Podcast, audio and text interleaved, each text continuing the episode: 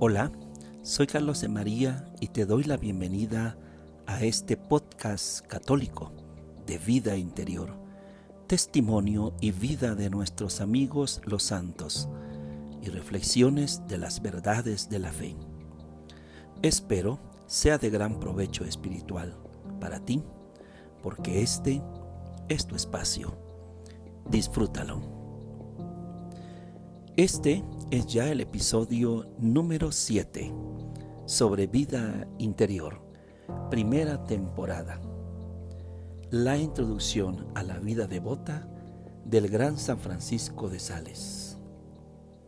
Te doy las gracias de que me acompañes en la siguiente meditación. Espero que lo disfrutes. Comenzamos.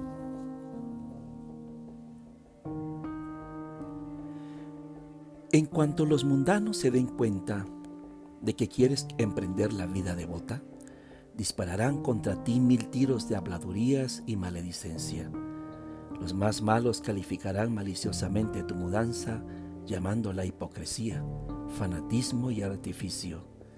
Dirán que el mundo te ha puesto mala cara y que a causa de su desprecio has sacudido a Dios. Tus amigos se apresurarán a hacerte un mundo de reflexiones muy prudentes y muy caritativas, por cierto, según su parecer. Acabarás, te dirán, en algún humor melancólico, perderás prestigio en el mundo, te harás insoportable, envejecerás antes de tiempo. Se sentirán de ello tus quehaceres.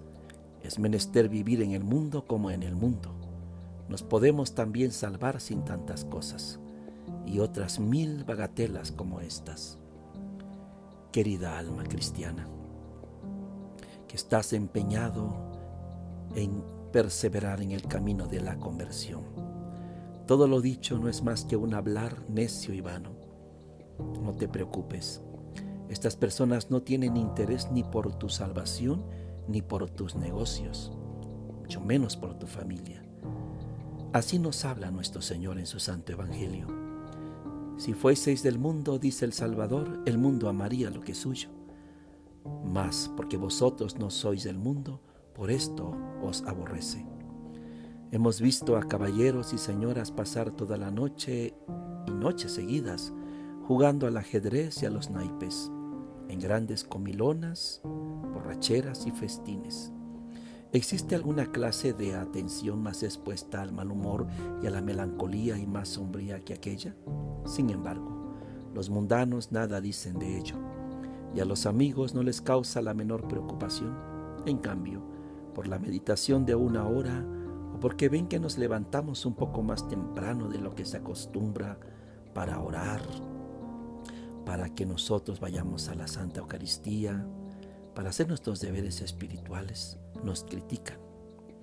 Todos corren al médico para que nos cure del humor hipocondriaco y de la ictericia. Pueden pasar 30 días bailando, pueden ir a las famosas mayordomías, ir al baile porque llegó aquel grupo, desvelarse y casi llegar al día siguiente. Nadie se queja de ello. Y por la sola vela de la noche de Navidad, por la liturgia del sábado santo, por el ayuno del miércoles de ceniza o del viernes santo, todo el mundo se queja, pone cara de mal gusto, etc. ¿Quién no ve que el mundo es un juez perverso, benévolo y condescendiente con sus hijos, pero duro y riguroso con los hijos de Dios? No es posible que estemos bien con el mundo, sino es perdiéndonos con él. Es imposible tenerle contento porque es demasiado extravagante. Juan ha venido, dice el Salvador, no comiendo ni bebiendo y vosotros decís que está endemoniado. El Hijo del Hombre come y bebe y decís que es un samaritano. Es cierto, querida alma, si por condescendencia reímos, jugamos y danzamos en el mundo, éste se escandalizará. Si no lo hacemos, nos acusará de hipocresía o de melancolía. Si nos adornamos, dirá que llevamos según las intenciones.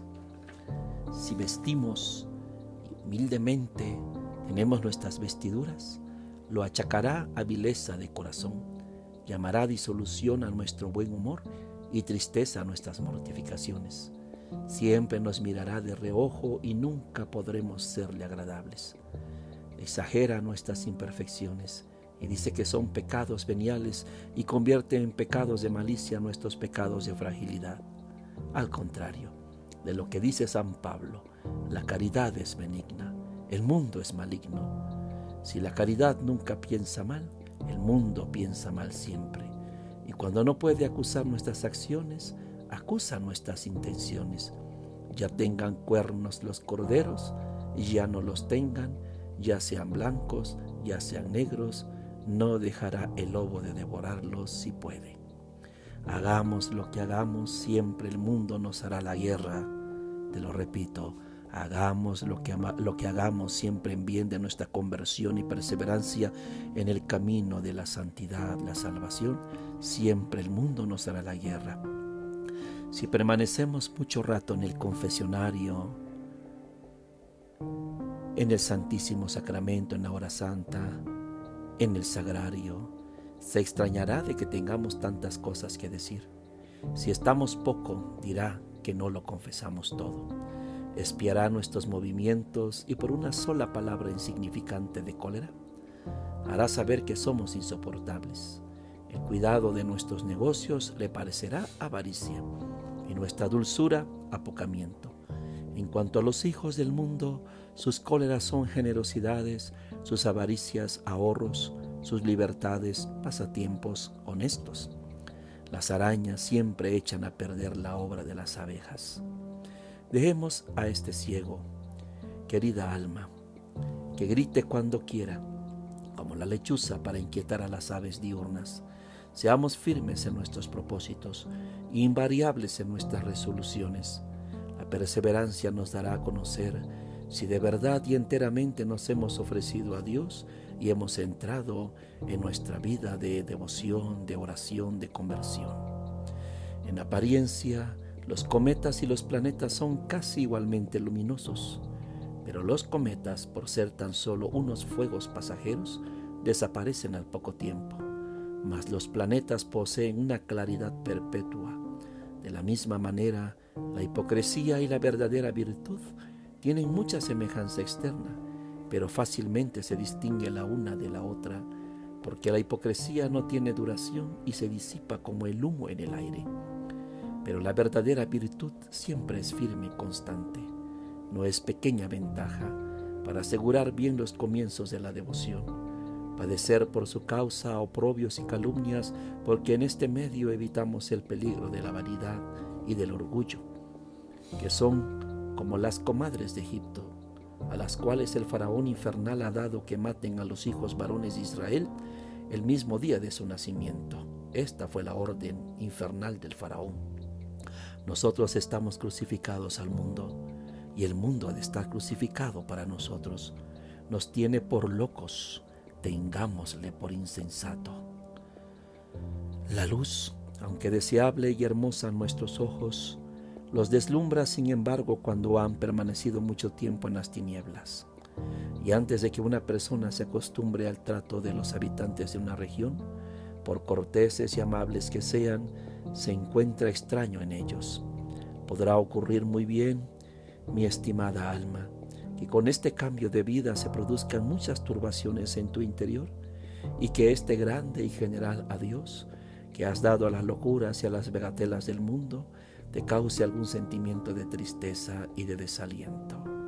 Sí, hago el paréntesis porque yo mismo he escuchado a tantas almas que han querido convertirse y están en ese proceso apenas dando los buenos pasos, si no es que gateando en la vida espiritual.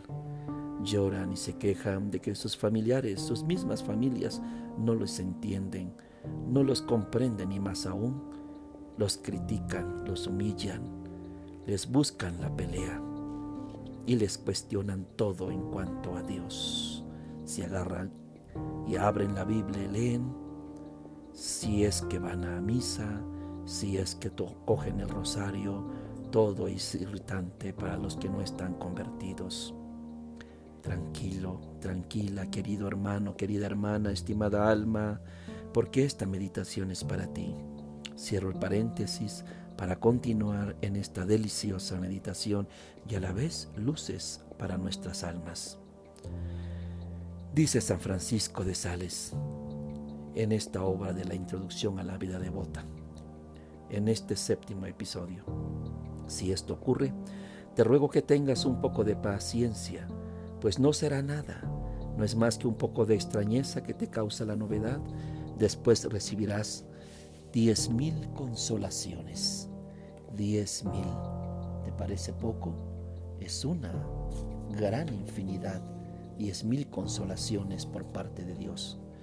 Quizás al principio te dolerá dejar la gloria que los locos y los burlones te daban en tus frivolidades. Pero, ay, ¿quieres perder la gloria eterna que Dios te dará de verdad? las vanas diversiones y los malos pasatiempos en los cuales has empleado tus años todavía se ofrecerán a tu corazón. Aquel baile, aquella pieza de música, aquellas comilonas, para tentarle e inclinarle a su lado. Mas tendrás valor para renunciar a aquella eternidad bienaventurada por tan engañadoras ligerezas.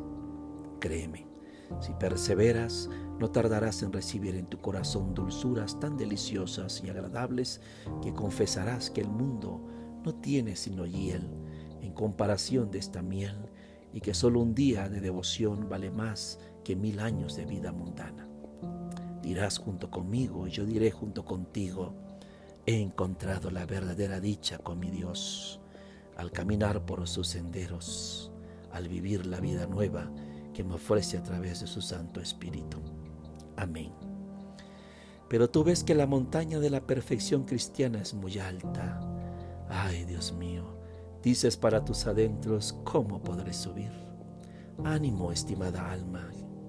Cuando las abejitas comienzan a tomar forma, se les llama ninfas, y entonces aún no saben volar por las flores, ni por las montañas, ni por las colinas cercanas para recoger la miel pero poco a poco, nutriéndose de la miel que les han preparado sus madres, estas pequeñas ninfas toman alas y se robustecen, de suerte que después vuelan, buscando por toda la comarca.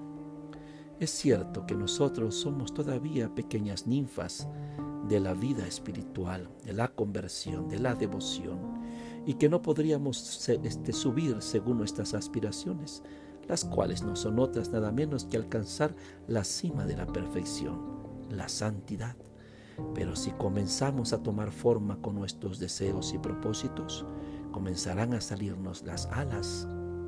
Hemos de confiar en que algún día llegaremos a ser abejas espirituales y que volaremos.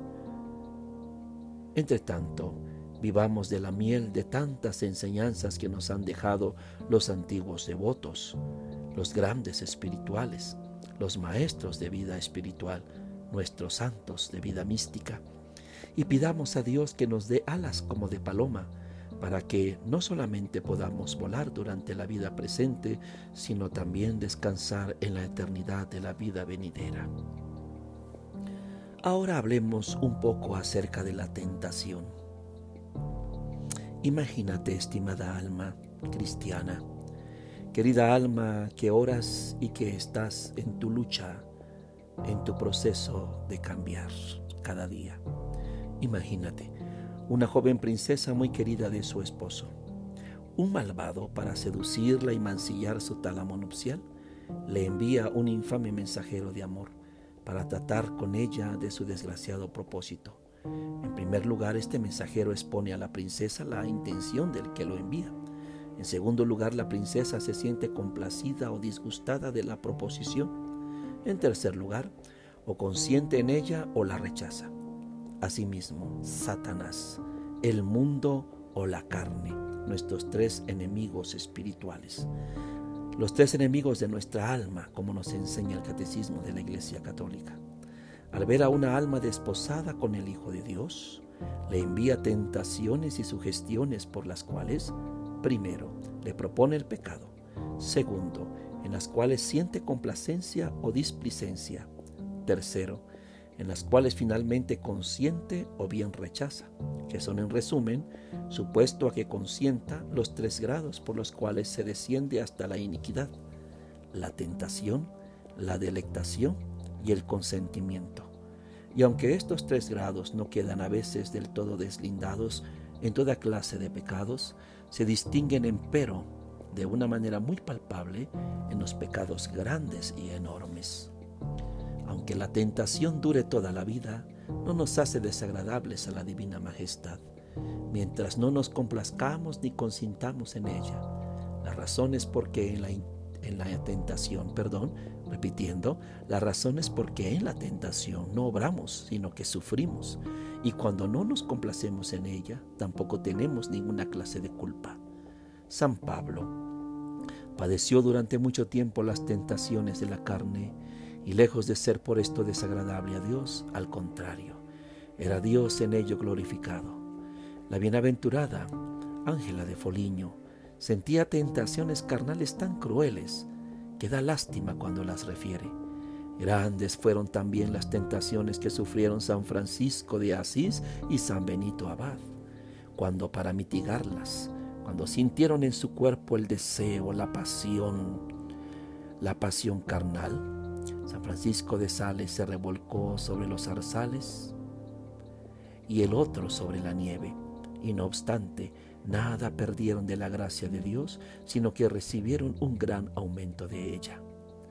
Conviene pues, estimada alma, que seas esforzada en medio de las tentaciones y que no te consideres jamás vencido mientras te desagraden, teniendo muy en cuenta la diferencia que hay entre el sentir y el consentir diferencia que estriba en que podamos sentirlas aunque nos desagraden, mas no podemos consentir sin que nos agraden, pues la complacencia sirve ordinariamente de paso para llegar al consentimiento. Que los enemigos de nuestra salvación se presenten tan atractivos y seductores como quieran, que permanezcan siempre a la puerta de nuestro corazón a punto de entrar, que nos hagan las proposiciones que quieran, mientras tengamos la firme resolución de no entregarnos a ellos. No es posible que ofendamos a Dios. De la misma manera que el príncipe esposo de la princesa que hemos imaginado no puede ofenderse del mensaje que le ha sido enviado si ella no se complace en recibirlo. Hay empero una diferencia entre el alma y la princesa, porque ésta, de haber escuchado la proposición deshonesta, puede, si le place, despedir al mensajero y no escucharle más. En cambio, no siempre depende del alma el no sentir la tentación, aunque esté en su poder el no consentir en ella. Por esto, aunque la tentación dure y persevere mucho tiempo, no puede perjudicarnos mientras no nos sea agradable. En cuanto a la delectación, no puede seguir a la tentación como que nosotros tenemos en nuestra alma dos partes, una inferior y otra superior. Y la inferior no siempre obedece a la superior, sino que anda a su arbitrio. Ocurre que algunas veces la parte inferior se deleita en la tentación, sin el consentimiento y aún en contra la voluntad de la superior. Es la discordia y la guerra que describe el apóstol San Pablo cuando dice que su carne hostiliza a su espíritu y que una es la ley de los miembros y otra la ley del espíritu y otras cosas parecidas. ¿Has visto alguna vez, querida alma orante, un gran brasero de fuego cubierto de ceniza? Cuando diez o doce horas más tarde queremos sacar fuego de él, solamente y aún a duras penas encontramos muy poco, oculto entre el rescoldo, y sin embargo hay fuego, pues lo encontramos y con él se puede encender de nuevo todo el carbón apagado. Lo mismo ocurre con la caridad, que es nuestra vida espiritual en medio de las grandes y violentas tentaciones, porque la tentación, cuando existe la delectación de la parte inferior, parece que cubre toda el alma de ceniza y esconde el amor de Dios en el fondo, amor que ya no aparece en ninguna otra parte, sino es en medio del corazón en lo más hondo del espíritu y parece que no existe, pues cuesta trabajo encontrarlo. Está, empero, en realidad, pues, aunque todo ande revuelto en nuestra alma y en nuestro cuerpo, tenemos el propósito de no consentir ni en el pecado ni en la tentación, y la delectación que nos, en nosotros agrada al hombre exterior, desagrada al hombre interior y aunque ande dando vueltas en torno a nuestra voluntad, no está empero dentro de ella. Y en esto se ve que esta delectación es involuntaria y por lo tanto es imposible que sea pecado. Hablemos ahora acerca del sentir y el consentir. A continuación, dos bellos ejemplos acerca de este punto. Es tan importante entender esto que no tengo inconveniente en insistir en ello para explicarlo mejor. El joven de quien nos habla, San Jerónimo, que tendido y atado con cintas de seda y con toda delicadeza en un lecho bien mullido, era provocado por una mujer impúdica que en el mismo lecho se esforzaba en hacer vacilar su constancia. ¿No debía sentir emociones eróticas? Sus sentidos ¿No debían estar invadidos sus sentidos por la delectación y su imaginación llena y saturada de voluptuosidad? Indudablemente así debía ser. Y no obstante, en medio de tantas turbaciones, en medio de un combate tan terrible, que digo horrible de tentaciones, y entre tantos placeres que lo envolvían, dio pruebas de que su corazón no estaba vencido y de que su voluntad no consentía pues su espíritu al verlo todo conjurado contra él y no pudiendo disponer de ninguna de las partes de su cuerpo, excepción hecha de la lengua, cortóla con los dientes y la escupió al rostro de aquella alma envilecida que la atormentaba más cruelmente con los placeres, que jamás lo hubieran hecho los verdugos con sus torturas. El tirano, que desconfiaba vencerlo con el dolor, esperaba rendirle con el placer. Es muy admirable la historia de, Santa Catalina de Sena en ocasión parecida. El espíritu maligno obtuvo de Dios el poder de combatir la pureza de esta Santa Virgen con todo su furor, pero sin que pudiese tocarla. Sugirió pues toda clase de deshonestidades a su corazón, y para excitarla más se le apareció con otros diablos, en forma de hombres y mujeres, y comenzó a cometer en su presencia mil y mil clases de deshonestidades y acciones lúbricas, añadiendo palabras y conversaciones muy desvergonzadas. Y aunque todas estas cosas eran exteriores, entraban por los sentidos, muy adentro del corazón de la Virgen, que como ella misma confesaba, se veía llena de estas imágenes y únicamente su voluntad superior quedaba libre de aquella tempestad de vileza y delectación carnal. Esto duró mucho tiempo, mucho tiempo. Esta especie de purgatorio, sufrimiento para Santa Catalina de Sena, la Virgen. Hasta que un día nuestro Señor se le apareció y ella le dijo, ¿Dónde estabas, mi amado Señor? Cuando mi corazón estaba tan lleno de tinieblas y de inmundicias? El Señor le respondió, estaba dentro de tu corazón, hija mía. ¿Y cómo, replicó ella, habitabas en mi corazón lleno de tantas vilezas? ¿Cómo estabas en un lugar tan deshonesto?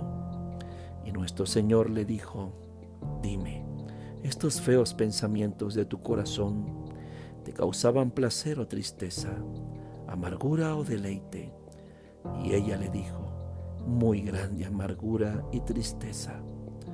Replicó el Señor, ¿y quién infundía esta amargura y esta tristeza en tu corazón sino yo, que permanecía escondido en medio de tu alma?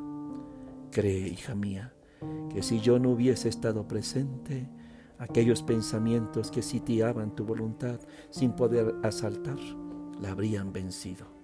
Habrían penetrado en ella y habrían sido recibidos con complacencia por tu libre albedrío.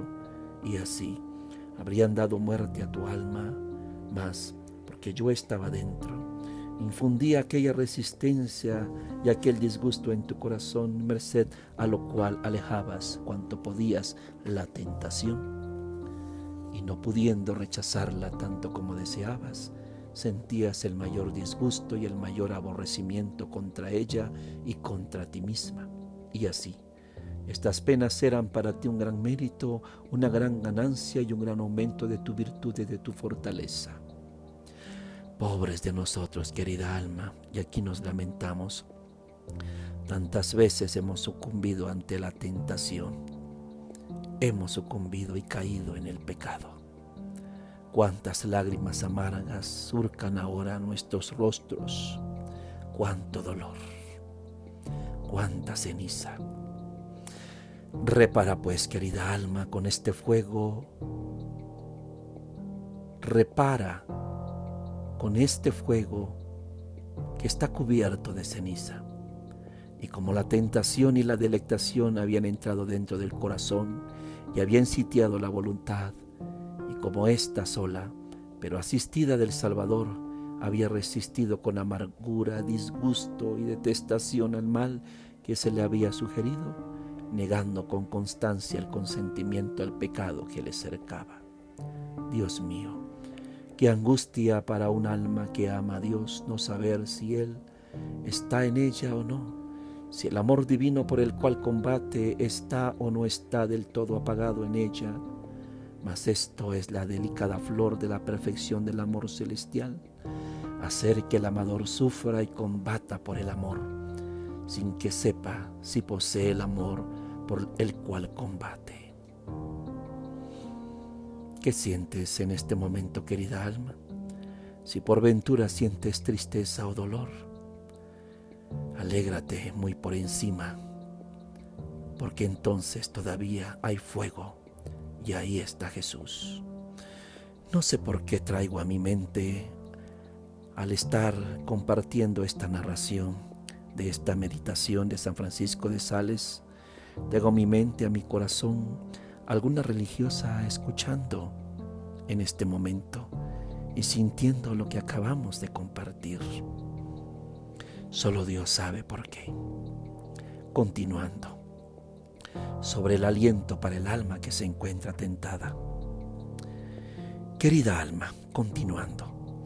Estos grandes asaltos y estas tremendas tentaciones nunca son permitidas por Dios, sino es que en las almas que quiere elevar a su puro y excelente amor. Sin embargo, no se deduce de aquí que después de ello puedan tener la certeza de haber llegado a este amor, porque ha ocurrido varias veces los que habían sido constantes en tan violentas acometidas, después de no haber correspondido con fidelidad a la gracia divina, se han visto vencidos por tentaciones muy pequeñas. Lo digo porque si alguna vez acontece que te sientes afligido por alguna violenta tentación, sepas que Dios te favorece con una merced extraordinaria con la cual te da a entender que quiere engrandecerte delante de su divino acatamiento. Pero a pesar de esto, sea siempre humilde y temeroso, temerosa, y no creas que vencerás las tentaciones pequeñas por el hecho de haber vencido a las grandes, sino es por una continua fidelidad a la majestad divina. Por cualquiera tentación que te acometa y por cualquiera delectación que de ella se derive, mientras tu voluntad se niegue a consentir, no solo en la tentación, sino también en la delectación, no te turbes, porque Dios no recibe ofensa alguna. Cuando un hombre se desmaya y no da señales de vida, ponen la mano sobre el corazón y por poco movimiento que en él advierta, creen que todavía vive y que con algún medicamento especial o algún reconfortante podrá recuperar la fuerza y los sentidos. De la misma manera suele ocurrir que por la violencia de las tentaciones parece que el alma cae en un total desfallecimiento de sus fuerzas y que como desmayada no tiene ya vida espiritual ni movimiento. Veamos si el corazón y la voluntad tienen todavía movimiento espiritual, es decir, si se niegan a consentir y a seguir la tentación y la delectación, porque mientras el corazón ofrezca resistencia, podemos estar seguros de que la caridad, vida de nuestra alma, está en nosotros y de que Jesucristo nuestro Salvador permanece en nuestra alma, aunque esté en ella oculto y embosado.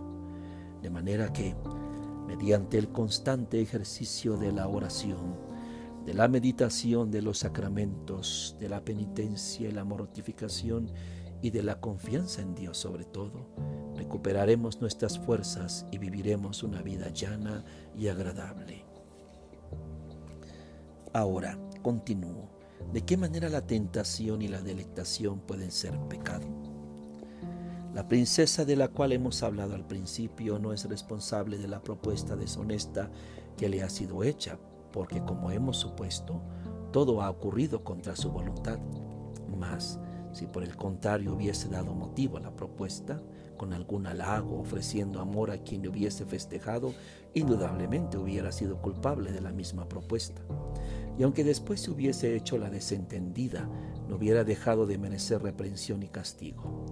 Así ocurre a veces que la sola tentación es pecado, porque somos causa de ella. Por ejemplo, sé que si juego monto fácilmente en cólera y profiero blasfemias, y por consiguiente sé que el juego es para mí una tentación, peco, pues cada vez que juego y soy responsable de todas las tentaciones que durante el mismo me acometen, Asimismo, si sé que alguna conversación me arrastra a la tentación y me hace caer y a pesar de ello tomo parte voluntariamente en ella, soy culpable de todas las tentaciones que puedan sobrevenirme. Cuando la delectación que se deriva de la tentación puede ser evitada, siempre es pecado admitirla, según que el placer que se siente en ella y el consentimiento que se da sea de larga o corta duración. Siempre es censurable la joven princesa de quien hemos tanto hablado si no solo escucha la proposición baja y deshonesta que se le hace, sino que además, después de conocerla, se complace en ella y entretiene con placer su corazón en estas cosas, porque, aunque no quiera consentir en la ejecución real de lo que le ha ofrecido, consiente, no obstante, en la aplicación espiritual de su corazón por el gozo que en ello se da, y siempre es cosa deshonesta aplicar el corazón o el cuerpo a una deshonestidad. Pero esta de tal manera consciente, perdón, consiste en la aplicación del corazón, que sin esta aplicación no puede haber pecado. Cuando pues te sientas tentado de cometer algún pecado, considera si has dado voluntariamente motivo para ser tentado pues entonces la misma tentación te pone en estado de pecado, por el peligro a que te has expuesto. Esto se entiende del caso en que hayas podido evitar cómodamente la ocasión y en que hayas previsto o hayas tenido ocasión de prever el hecho de la tentación. Pero si no has dado motivo alguno a la tentación, de ninguna manera te puede ser imputada a pecado. La delectación que sigue a la tentación ha podido ser evitada y no obstante no lo ha sido, siempre hay alguna clase de pecado según sea la detención hecha en ella y también según sea la naturaleza de la causa del placer sentido. Una mujer que sin haber dado motivo para ser festejada se complace no obstante en serlo, no deja de ser digna de reprensión. Si el placer que con ello encuentra no tiene otra causa que la galantería. Por ejemplo, si el que quiere hacerle el amor toca exquisitamente el laúd y a ella le gusta, no el ser que requerida de amores, sino la armonía y dulzura del sonido, no hay pecado, aunque no debe detenerse mucho en este placer, por el peligro de pasar del mismo a la delectación de aquel requerimiento. Igualmente, pues, si alguien me propone alguna estratagema llena de sutileza y artificio para vengarme de mi enemigo, y yo no me complazco ni consiento en la venganza que se me propone, sino que me deleito únicamente en la sutileza de la invención y del artificio, indudablemente no peco, aunque es conveniente que me entretenga en este placer, porque poco a poco puede arrastrarme a que me deleite en la misma venganza. A veces son algunos sorprendidos por cierto cosquilleo de delectación que sigue inmediatamente a la tentación, antes de que puedan buenamente echarlo de ver. Esto a lo más puede ser un pecado muy leve, el cual empero se hace mayor si después que se han dado cuenta del mal se entretienen por negligencia, por espacio de algún tiempo discutiendo con la delectación acerca de que si han de admitirla o no o mayor todavía si al darse cuenta de ella se detienen con verdadero descuido, sin ningún propósito de rechazarla. Mas, cuando voluntariamente estamos resueltos a complacernos en tales goces, este mismo propósito deliberado es un gran pecado. Si el objeto en el cual nos recreamos es notablemente malo, es un gran vicio para una mujer fomentar amores malos, aunque en realidad no quiera entregarse jamás al amante. Enseguida que sientas en ti alguna tentación, haz como los niños. Cuando en el campo ven algún lobo o algún oso, al instante corren a los brazos de su padre y de su madre. O a lo menos les llaman, les gritan y les piden auxilio y socorro. Acude de la misma manera a Dios, reclamando su auxilio y misericordia.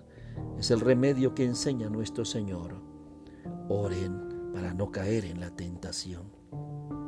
Si ves que la tentación persevera o aumenta, corre en espíritu a abrazar la Santa Cruz, como si vieses delante de ti a Cristo crucificado Protesta que no consentirás en la tentación. Pídele socorro contra ella y mientras dure la tentación, no ceses de afirmar que no quieras consentir.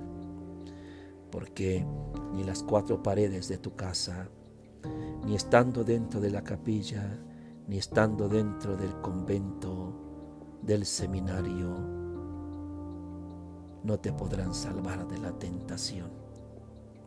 Pero cuando hagas tales protestas y deseches el consentimiento, no mires de frente a la tentación, sino solamente a nuestro Señor, porque si miras la tentación, podrá hacer vacilar tu valor, sobre todo si es muy violenta.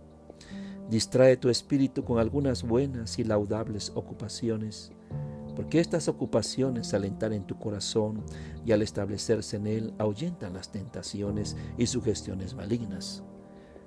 Puedes entretenerte en tu jardín, puedes entretenerte en la cocina, en la repostería, puedes entretenerte ya tejiendo, bordando, ya en la carpintería si eres varón, o en algún oficio, o aprenderlo, en la lectura espiritual. El ejercicio puede servir mucho. El gran remedio contra las tentaciones grandes y pequeñas es desahogar el corazón y comunicar a nuestro director espiritual, si es que lo tienes, todas las sugestiones, sentimientos y afectos que nos agitan. Fíjate en que la primera condición que el maligno pone al alma que quiere seducir es el silencio, lo hacen los que quieren seducir a las esposas y a las hijas que ante todo les prohíben comunicar a los maridos y a los padres sus proposiciones siendo así que Dios quiere que demos a conocer enseguida sus inspiraciones a nuestros superiores y directores. Ya lo dije en otro episodio pasado. Qué dicha cuando encontramos un director espiritual. No me refiero, insisto, en la confesión, que es un tanto diferente. Un director espiritual de esos que hay uno entre mil. Si lo tienes, consérvalo, escúchalo y déjate conducir, porque todo lo que Dios le ponga en su corazón vendrá de su Santo Espíritu. Pero te insisto también, insto a que sea un director idóneo para tu alma. Continuando. Y así después de lo dicho, la tentación se empeña en importunarnos y en perseguirnos. No hemos de hacer otra cosa sino insistir por nuestra parte en la protesta de que no queremos consentir, porque así como las mujeres no pueden quedar casadas mientras dicen que no, de la misma manera no puede el alma, aunque muy agitada, ser jamás vencida si se niega a hacerlo. No concedas beligerancia a tu enemigo y no le contestes palabra, sino es aquella con que nuestro Señor le respondió con la cual le confundió. Vete, Satanás. Adorarás al Señor tu Dios y solo a Él servirás. Y así, como la mujer casta no ha de responder una sola palabra al hombre envilecido que le sigue haciéndole proposiciones deshonestas, sino que dejándole al punto ha de inclinar al instante su corazón del lado de su esposo y ha de renovar el juramento de fidelidad que le prometió, sin entretenerse en dudar Así el alma devota al verse acometida de alguna tentación no ha de pararse en disputar y en responder, sino que sencillamente ha de volverse hacia el lado de Jesucristo su esposo y prometerle de nuevo que le será fiel y que solo quiere ser toda de él por siempre jamás. Hago otro paréntesis para recordar que la doctrina de la Iglesia Católica en su enseñanza nos dice, para los casados, para los que cuentan con el sacramento del matrimonio, el anillo matrimonial es un sacramental contra las tentaciones de Satanás y sus espíritus inmundos. El portarlo con dignidad y con devoción equivale como si un sacerdote hiciera un exorcismo y así se logra conjurar al demonio. Qué maravilla, ¿no? Besa de continuo el anillo matrimonial y dale gracias a Dios por tener esa bendición. Continúo. Aunque es cierto que hemos de combatir las grandes tentaciones con un valor invencible y que la victoria que sobre ellas reportemos será para nosotros de mucha utilidad, con todo, no es aventurado afirmar que sacamos más provecho de combatir bien contra las tentaciones leves, porque así como las grandes exceden en calidad, las pequeñas exceden desmesuradamente en número, de tal forma que el triunfo sobre ellas puede compararse con la victoria sobre las mayores. Los lobos y los osos son sin duda más peligrosos que las moscas, pero no son tan impertinentes ni enojosos ni ejercitan tanto nuestra paciencia. Es una cosa muy fácil no cometer ningún homicidio, pero es muy difícil evitar los pequeños enfados de los cuales se nos presentan, ocasiones a cada momento. Es muy fácil a un hombre o a una mujer no cometer adulterio, pero ya no lo es tanto abstenerse de ciertas miradas, de dar o recibir amor, de procurar gracias o pequeños favores, de decir o aceptar piropos. Es muy fácil no ser rival del marido o de la mujer en cuanto al cuerpo, pero no es tan fácil no serlo en cuanto al corazón. Cosa fácil es no mancillar el hecho nupcial, pero es muy difícil no lesionar el amor de los casados. Cosa fácil es no hurtar los bienes ajenos. Es empero difícil no desearlos ni envidiarlos. Es muy fácil no levantar falso testimonio en juicio, pero es muy difícil no mentir en una conversación. Es muy fácil no embriagarse, pero es muy difícil ser sobrio. Es muy fácil no desear la muerte del prójimo, pero es difícil no desearle algún malestar. Es muy fácil no difamarle, pero es difícil no despreciarle. En una palabra, estas pequeñas tentaciones de ira, de sospechas, de celos, de envidia, de amoríos, de frivolidad, de vanidad, de doblez, de afectación, de artificio de pensamientos deshonestos son los cotidianos ejercicios aún de las personas más devotas y decididas por esta causa, querida alma piadosa, conviene que con mucho cuidado y diligencia nos preparemos para este combate y ten la seguridad de que cuantas fueren las victorias logradas contra estos pequeños enemigos, otras tantas serán las piedras preciosas engarzadas en la corona de gloria que Dios nos prepara en su paraíso. Por esto digo que mientras esperemos la ocasión de combatir bien y valientemente las grandes tentaciones, si llegan es menester que nos defendamos bien y dignamente de los pequeños y débiles ataques. Último punto para terminar en este séptimo episodio. Ahora bien, en cuanto a estas pequeñas tentaciones de vanidad, de sospecha, de melancolía, de celos, de envidia, de amores y otras semejantes impertinencias que como moscas pasan por delante de los ojos y nos pican en las mejillas, en la nariz, como sea que nos es imposible librarnos completamente de su importunidad, la mejor resistencia que les podemos hacer es no inquietarnos, porque nada de esto puede dañar, aunque sí causar molestias, mientras permanezca firme la resolución de servir a Dios. Desprecia pues estos pequeños ataques y no te dignes pensar en lo que significan, sino déjalos que zumben cuanto quieran alrededor de tus oídos y que corran de acá para allá en torno de ti. Y cuando te piquen, y veas que poco o mucho se detienen en tu corazón, no hagas otra cosa que alejarlos sencillamente, sin combatirles ni responderles de otra manera que con actos de amor de Dios. Porque si quieres creerme, no te esfuerces demasiado en querer oponer la virtud contraria a la tentación que sientes, porque eso casi equivaldría a querer disputar con ella. Sino que después de haber hecho un acto de virtud directamente contrario, si es que has conocido la calidad de la tentación, inclina simplemente tu corazón hacia Jesucristo crucificado. Y con un acto de amor a Él, besa sus sagrados pies. Toma la mano de la Virgen María Nuestra Señora, bésala entre tus manos, besando tu santo rosario. Con paciencia, ora cada Ave María, confiándole a ella esa hora de combate espiritual.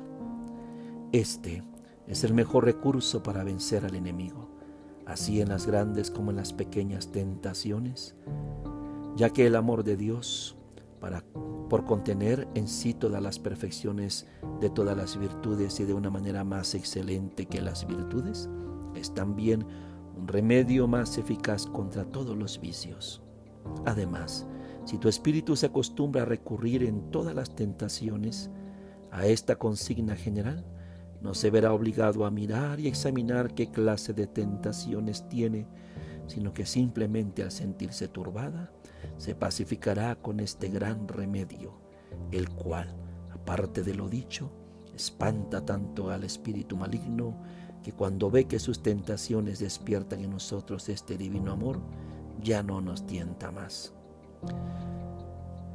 Aquí tienes todo lo que atañe a las pequeñas y frecuentes tentaciones, en medio de las cuales el que quiera detenerse en menudencias perderá la paciencia y no hará nada bueno. Con esto, queridas almas, terminamos este episodio número 7. Es el penúltimo. Pronto les pondré la última entrega, estará disponible muy pronto para terminar esta primera temporada de vida devota, la primera, gracias a Dios. Hemos escuchado sobre las tentaciones.